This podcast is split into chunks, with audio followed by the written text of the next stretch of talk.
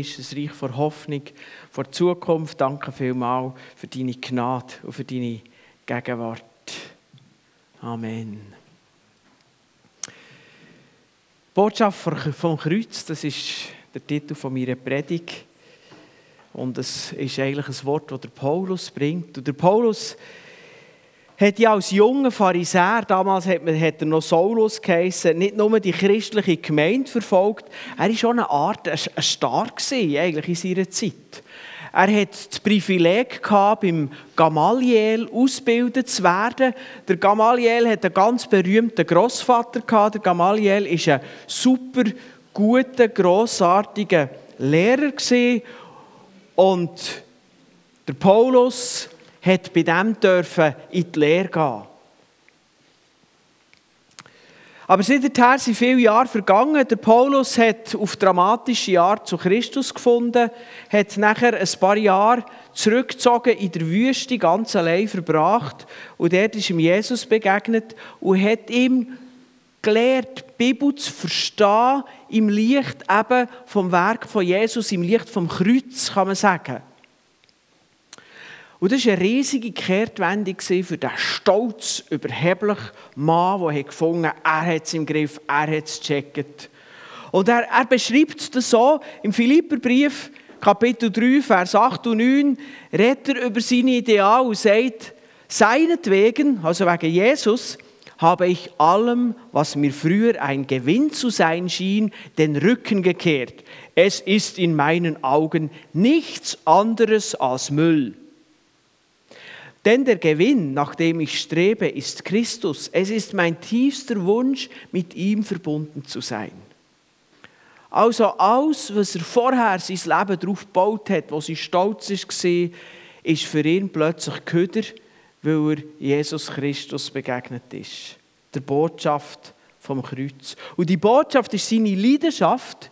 Mit dieser Botschaft geht er auf die Missionsreise damals in dem im Klein, in Kleinasien, heutiger Türkei, bis nach Europa, hat viele christliche Gemeinden gegründet. Unter anderem die Gemeinde in Korinth, das ist eine von der von den Gemeinden dort eben in der heutigen Türkei. Und ich möchte mit euch heute einen längeren Abschnitt aus dem ersten Korintherbrief anschauen, und zwar aus dem ersten Kapitel, also ganz am Anfang vom Brief. Nach der üblichen Begrüßungswort, das der Paulus sich vorstellt und, und äh, die Korinthergemeinde begrüßt, kommt er nachher direkt auf ein Thema, das ihn beschäftigt, nämlich Streitigkeiten, die es innerhalb dieser Gemeinde gibt. Die Menschen dort haben einfach Grüppel bilden. Die einen haben gesagt, ja, wir sind mehr die von Paulus, wir sind Paulus-Fraktion. Die anderen haben gesagt, ah, wir sind Apollos-Fraktion. Der Apollos war auch so ein junger, äh, be, äh, wie soll ich sagen, begabter Lehrer, der viel Wissen hatte, der wahrscheinlich gerade äh, so die griechisch prägten Leute, die Wissen sehr wichtig ist, ein bisschen ähnlich wie heute, hat er einfach können packen Aber er hat auch noch Petrus-Fraktion gegeben und dann, glaube ich, noch die ganz fromme Fraktion, Christus-Fraktion. Schachmatt für alle anderen. Aber sie haben gestritten deswegen. Und der Paulus hat gesagt, ja, es geht um Christus, aber es geht nicht um die Verkündiger. Es geht um Botschaft, eben. Es geht um Botschaft vom Kreuz. Und dann kommt er zu dem Abschnitt, den ich mit, mit euch möchte anschauen möchte, 1. Korinther 1, vom Vers 18 bis Vers 31. Und ich habe das in drei Abschnitte gegliedert und möchte das schön Schritt für Schritt mit euch durchgehen. Der erste Abschnitt wäre Vers 18 bis 21 und dort schreibt er, ich weiß, wie unsinnig die Botschaft vom Kreuz in den Ohren derer klingt, die verloren gehen, also die nicht mit Christus unterwegs sind. Wir aber, die wir gerettet sind, erkennen in dieser Botschaft die Kraft Gottes. In der Schrift heißt es, ich will die Weisheit der Weisen vernichten und die Klugheit der Klugen verwerfen. Wo, bleibt da die Weis wo bleiben da die Weisen, die Schriftgelehrten, die glänzenden Redner? Gott hat sie zu Narren gemacht und ihre Weisheit als nutzlosen Unsinn entlarvt. Er weiß, von was er redet. Obwohl die Welt von der Weisheit Gottes durchdrungen ist, konnte sie ihn durch ihre Weisheit nicht finden. Gott hat eine Botschaft, die unsinnig erscheint, dazu benutzt, alle zu retten, die daran glauben.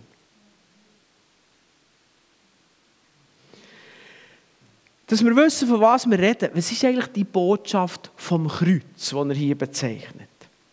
Das Kreuz ist natürlich das Symbol vom Tod von Jesus. Jesus als Gottessohn, als Teil vom dreieinigen Gott, ist Mensch geworden, hat auf der Erde gelebt und ist freiwillig am Kreuz gestorben für Sünde und Schuld von allen Menschen und ist am dritten Tag vom Tod auferstanden. Und jeder, der diese Botschaft glaubt, überkommt durch ihn neues Leben, Vergebung, wird innerlich neu geboren und als Kind von Gott zu seiner Familie hinzugefügt. Jesus lehrt seine Jünger, dass sie zu Gott als zu einem Vater dürfen kommen, zu Gott als Vater dürfen beten. In diesen Menschen, die ihm nachfolgen, lebt Jesus durch den Heiligen Geist. Sie sind in Jesus und Jesus ist in ihnen. Man kann sich fast so vorstellen, wie wenn man ein Stück weißen Stoff in wunderschöne rote Farbe eintaucht. Jetzt ist der Stoff in der Farbe und die Farbe im Stoff hin. Beides gleichzeitig. Das ist nicht ein Widerspruch, wie es vielleicht auf den ersten Moment tönt. So sind wir in Christus und Christus ist durch uns. Und das prägt unser Leben, das verändert uns, das gibt uns Sinn. Und das Ziel davon ist, dass wir immer ähnlicher werden wie Jesus. Man hat am Anfang hat man plötzlich angefangen, den Nachfolger von Jesus hat man angefangen, Christen zu sagen.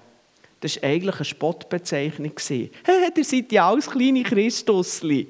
Das war eigentlich der Gedanke, dass man den Christen hat Christen gesagt Aber eigentlich ist es genau der Punkt. Wir sollen ähnlich sein wie Christus. Die Botschaft vom Kreuz ist in den Augen der Menschen, die verloren gehen, sagt der Paulus, Unsinn. Was für eine Unsinn, so etwas zu glauben. Dass ein anderer vor 2000 Jahren am Kreuz hängen kann und das soll mir etwas helfen heute in meinem Leben. Äh. Und so denken wir, denken heute noch viele Leute. Und anstelle von der Weisheit auf der einen Seite oder der religiösen Leistung tritt plötzlich einfach Glauben. Glaub an Jesus. Okay. Aber die Botschaft, die ist voll, voller Kraft. Das ist das, was der Paulus sagt. Sie tönt nicht gut, sie erscheint in den Augen der Menschen ohne Gott als Unsinn, aber sie hat Kraft. Sie krempelt die Menschen um, sie krempelt Familien um, Denksystem, ganze Kulturen. Und so macht sie die Menschen mit ihrer Weisheit, mit ihrer Religiosität, also mit ihren religiösen Werken und Leistungen, macht sie quasi zu Narren. Die strengen sich an, machen weiss nicht was, bringt nichts. Die hier glauben und Kraft ist drin. Und so ist die Botschaft. Für die einen Leben und Kraft, für die anderen Unsinn. Und damit stellt sich die Frage von uns, was ist die Botschaft für dich? Glaubst du an solche Botschaft oder tönt sie für dich unsinnig? Und zusätzlich die Frage, bist du parat, eine Botschaft zu glauben und einen Weg zu gehen, wo die Leute um dich als kompletten Schwachsinn anschauen? Macht ihm noch etwas mit dem? Und noch einen Schritt näher zu denen, die gesagt haben, ja, ja, das glaube ich, ich glaube das, sie lernen damit umgehen. Zu sagen, hey, merken, dass wir manchmal in Gefahr stehen, Kompromisse einzugehen. Einfach für die Botschaft ein bisschen angenehmer zu machen. Ich möchte noch einmal sagen, wie das könnte aussehen Es gibt, ich habe das schon gehört, von gewissen christlichen Leitern oder Lehrern, die sagen, ja, weisst du, das mit der Evolution und mit dem Schöpfungsbericht, das ist gar nicht ein Widerspruch. Natürlich hat Gott den Mensch geschaffen, aber er hat ihn durch die Evolution geschaffen. Und, und die biblischen Berichte da von Adam und Eva, das ist, ja, das sind nette Geschichten, aber das muss man symbolisch verstehen. Und plötzlich tönt die Botschaft nicht mehr so fest als Unsinn. Wir sind dabei, wir glauben auch an die Evolution und so, wo alle glauben, wo man gehört, dass jeder vernünftige Mensch doch das glaubt. Aber wenn der Mensch nur ein höher entwickeltes Tier ist, einfach die Gen weniger in die Muskelkraft, sondern ins Hirn gelegt und das hat ihm einen Vorteil gegeben und das ist über Jahre, Millionen Jahre hat sich das so automatisch entwickelt, dann ist er nicht mehr Gottes erschaffene Ebenbild. Dann hat er nicht mehr die Würde. Dann ist nicht mehr ein Menschenpaar da das sich entschieden hat, sich von Gott zu entfernen im Sündenfall. Und damit entfällt die Verantwortlichkeit Gott gegenüber. Und damit macht das Kreuz, der Tod von Jesus zu unserer Vergebung, absolut keinen Sinn mehr. Jesus ist nicht für eine Leute gestorben, auch wenn er jeden Tag ein Tier umbringt. Weil ein Leu kein Ebenbild von Gott ist, er hat nicht Verantwortung Gott gegenüber. Er ist nicht verantwortlich für sein Handeln. Obwohl der Mensch vielleicht in der lieblichen Struktur ähnlich ist wie, eine, wie, wie viele Tiere. Also, wir haben eine Wirbelsäule wie alle Wirbeltiere, wir, wir atmen Luft durch eine Lunge wie alle Landtiere und so weiter. Sind wir doch in der, aus der ethischen, würdischen Art auf eine ganz andere Dimension. Wir sind im Ebenbild von Gott und wir sind Gott verantwortlich. Und das ist durch eine Evolution, bricht das zusammen. Und damit kann man die ganze Botschaft ködern. Wenn der Mensch einfach ein weiterentwickeltes Tier ist, dann ist das, was wir glauben, völliger Unsinn. Und da sind wir wieder dort, wo der Paulus sagt. Das ist nur ein Beispiel. So gibt es andere Beispiele, wo wir probieren, die Botschaft in den Augen von unseren Mitmenschen ein bisschen angenehmer zu gestalten, aber eigentlich machen wir einen Kompromiss und irgendwann verliert die Botschaft das, was der Paulus sagt, nämlich, dass sie Kraft hat. Und es ist ein schwieriger Entscheid, geht mir auch so. Aber eigentlich müssen wir doch vernünftig sein und sagen, wir wollen lieber eine Botschaft, die Kraft hat, als eine Botschaft, die alle anderen auch cool finden. Aber es ist nicht so einfach. Das ist mein erster Punkt. Botschaft vom Kreuz, ist sie unsinnig oder ist sie kraftvoll? Der zweite Aspekt, da möchte ich weiterlesen, Vers 22 bis 25, Botschaft vom Kreuz und die Alternative. Paulus schreibt weiter, so fordern die Juden Zeichen und die Griechen suchen nach Weisheit. Wenn wir also Christus als den Kreuzigten verkünden, sind die Juden entrüstet und die Griechen erklären es für Unsinn.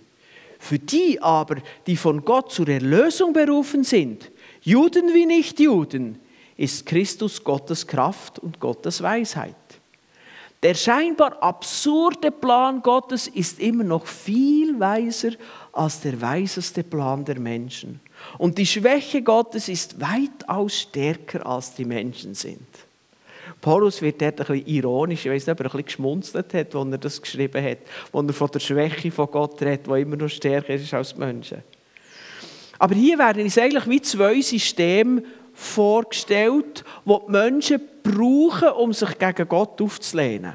Und ich möchte es jetzt einfach so nennen, wie es hier genannt ist, als das jüdische System und als das griechische System. Obwohl ich das nicht an, die, an das jüdische oder das griechische Volk gebunden ist. Ich möchte nicht äh, den, Menschen aus diesen Völkern irgendwie das unterschieben, sondern es ist jetzt einfach hier in diesem in dem Gegensatz.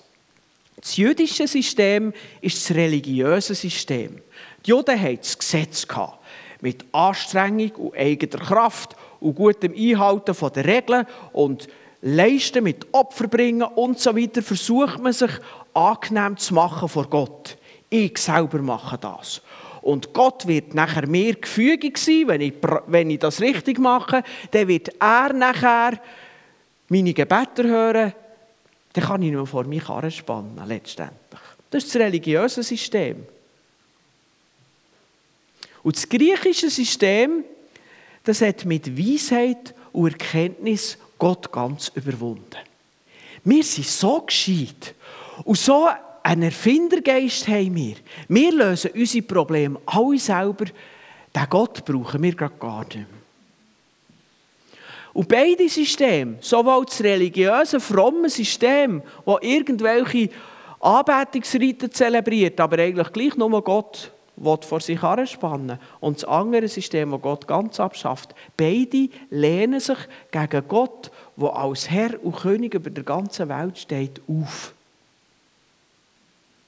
Weil wir Gott in den Griff bekommen oder ihn ganz abschaffen. Damit wir uns nicht falsch verstehen, den Text könnte man ein bisschen falsch verstehen. Es geht nicht darum, dass Gott sagt, die Dummen und die Unbildeten, das sind die, die von mir angenehm sind. Ich habe manchmal gedacht, ja, also, sollte man eigentlich nicht in die Schule gehen, dann würde ihm Gott lieber haben. Aber das ist überhaupt nicht das, was er hier sagen will. Jesus geht nämlich auf das, auf, die, auf das gleiche Spannungsfeld ein, schon in den Evangelien. Er schreibt in Matthäus, nein, nicht er schreibt es, Matthäus schreibt es, aber er zitiert dort Jesus, Matthäus 11, 25 und sagt, ich preise dich, Vater, Herr des Himmels und der Erde, dass du dies Weisen und Klugen verborgen hast und es Unmündigen offenbart hast. Das Gegenteil von der Weisen und der Klugen in diesem Vers sind nicht die Dummen und die Unbildeten, sondern die Unmündigen. Und unmündig ist eine Person dann, wenn er eine Person oben dran hat.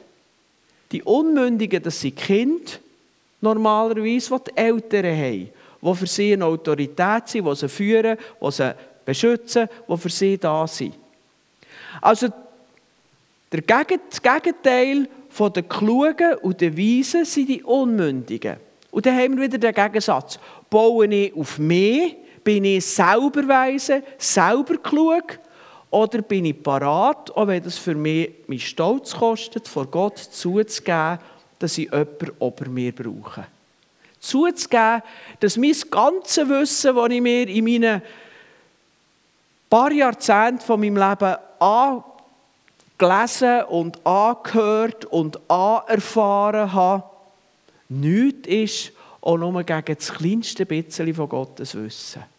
Ja, es kostet uns einen Stolz, aber um das geht es hier drum. Es geht letztlich um die Frage, ob ich Gott als Herr, als Helfer, als Retter über mir akzeptiere und zugebe, dass ich das eigentlich brauche. Und damit sind wir wieder bei der Botschaft vom Kreuz. Ich brauche Jesus Christus und sein Werk am Kreuz.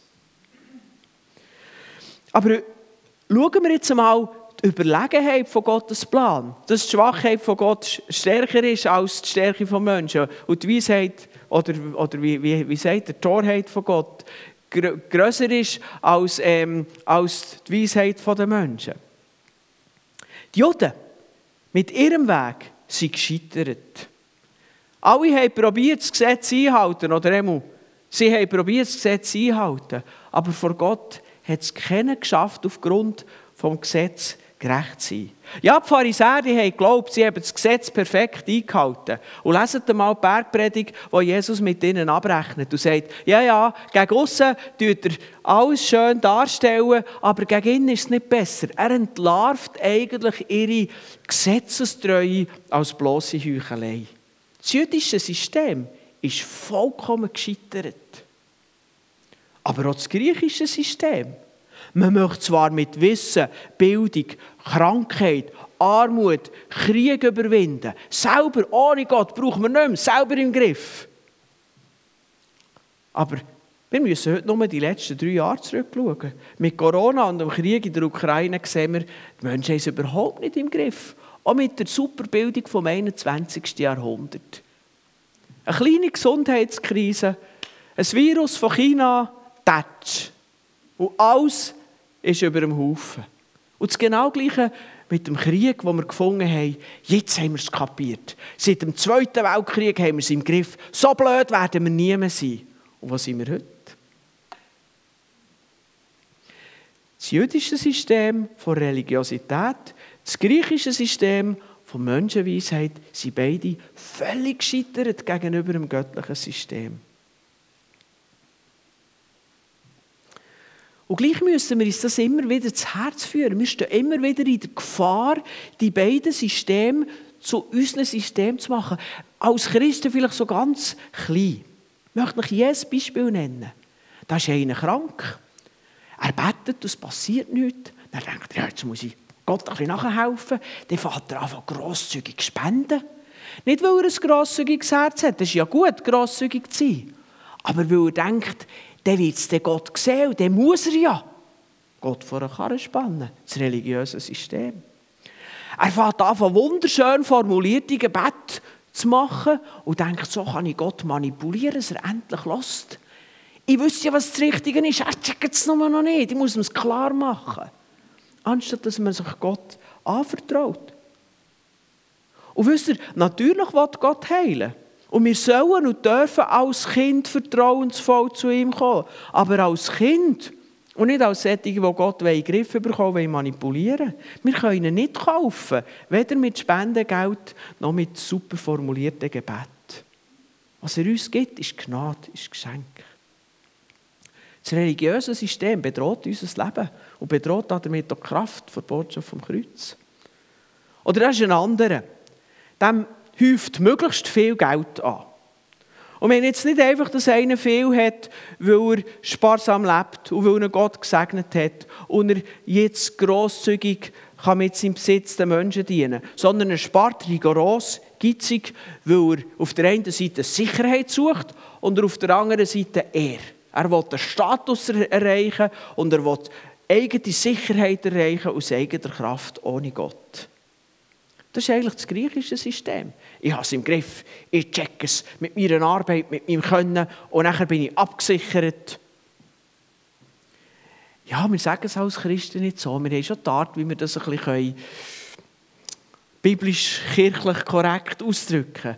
Aber es ist das griechische System, wenn wir auf unserer eigenen Kraft Sachen machen Und ich will damit nicht sagen, du sollst nicht sparsam sein. Aber ich will sagen, Wer gibt dir die Sicherheit? Dein Bankkonto oder Gott? Ist dein Bankkonto nur da, weil du sparsam bist, weil du weise bist? Oder ist dein Bankkonto da, für Gott zu ersetzen in einem Bereich von deinem Leben? Das ist die Frage. Auf das kommt es drauf an. Und ich möchte euch einladen, dass das bei dir nicht so ist, dass du dich immer wieder neu prüfst, wo gehe ich ins religiöse System, wo gehe ich ins, äh, ins, ins griechische System hinein und dich davon trennst. Das ist die Botschaft vom Kreuz und die Alternative.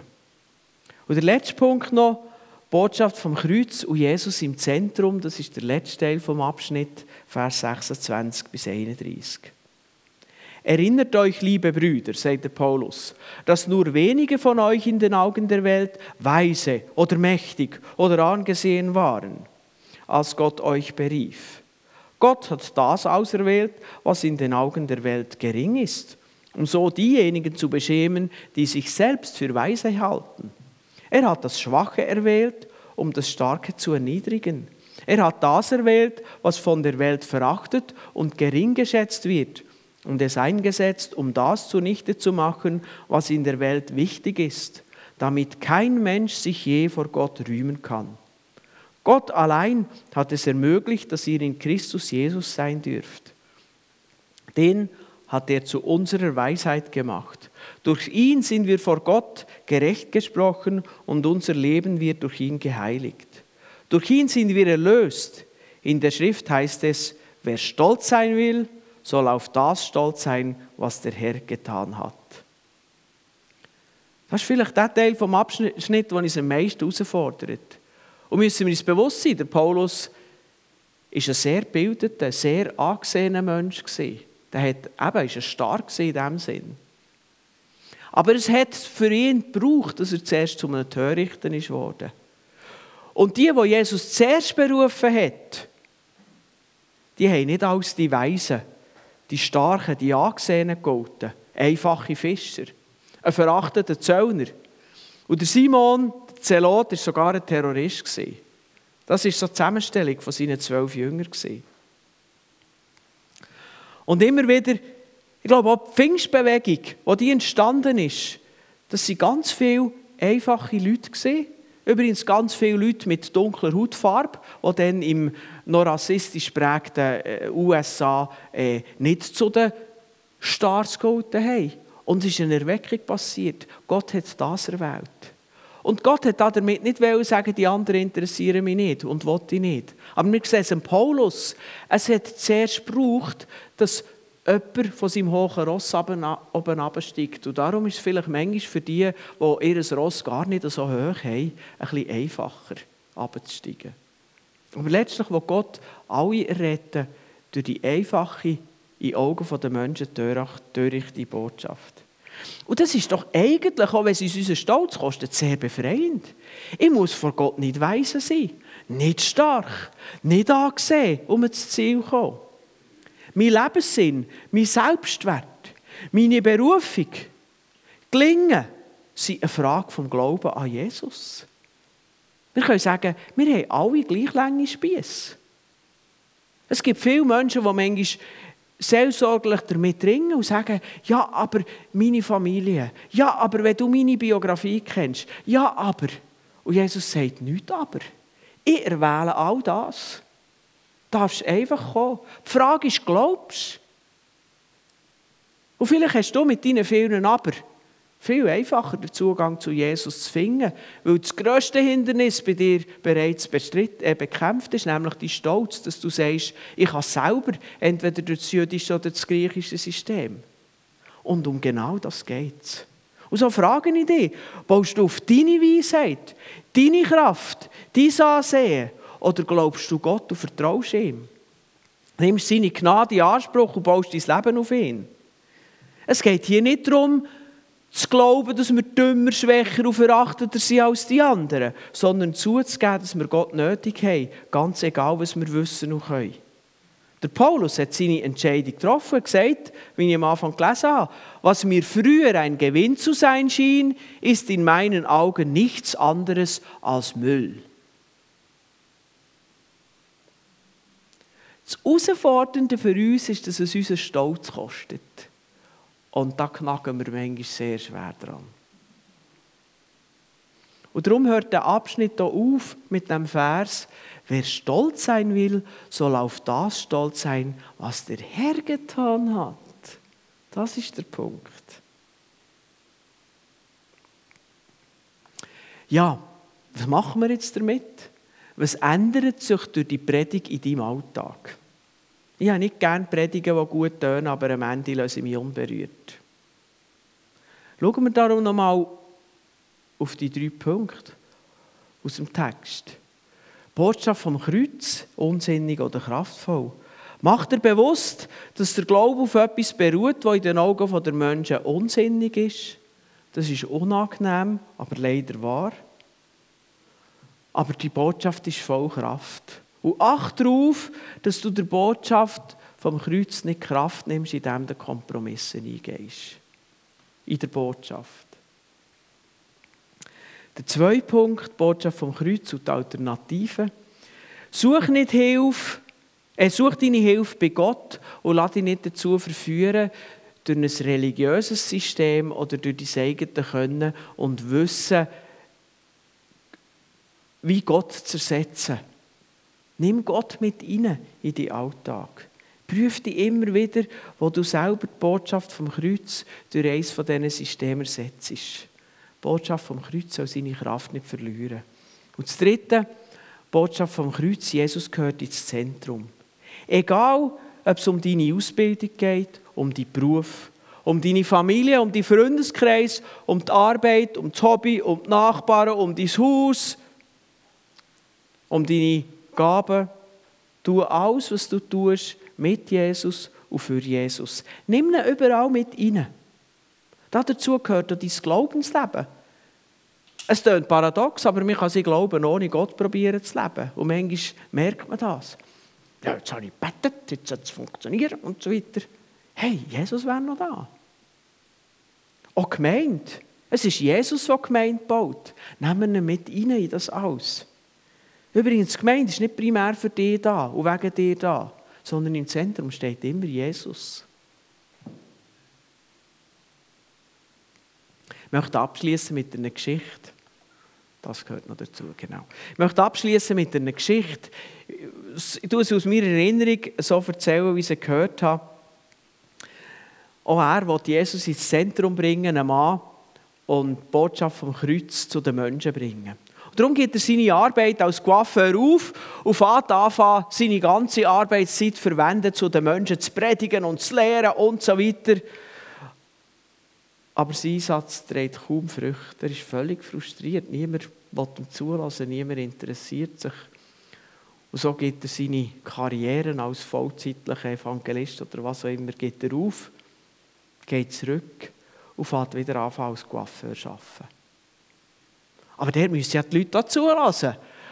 Und so fährt er denen an, sein Leben mit Christus zu erzählen. Und die Leute sind interessiert. Die Leute wollen hören. Nicht nur, weil er ein Messer zu Hause hat, sondern sie interessieren sich für das, was er sagt. Sie reagieren positiv. Und ganz viele Menschen werden total berührt. Viel mehr als vorher, als er irgendwie rausgetreten ist und seine ganze Arbeitszeit für das gebraucht hat, hat er jetzt als Coiffeur, sowohl sein Coiffeursalon, seine Arbeit, sein ganz normales Leben scheinbar. Aber er hat Jesus mit hineingenommen. Er braucht Gott und Gott macht seinen Dienst überaus fruchtbar und erfolgreich. Und genau das meine ich. Nehmen wir die Botschaft vom Kreuz. Gehen wir mit Jesus im Zentrum durch unser Leben jeden Tag. Amen.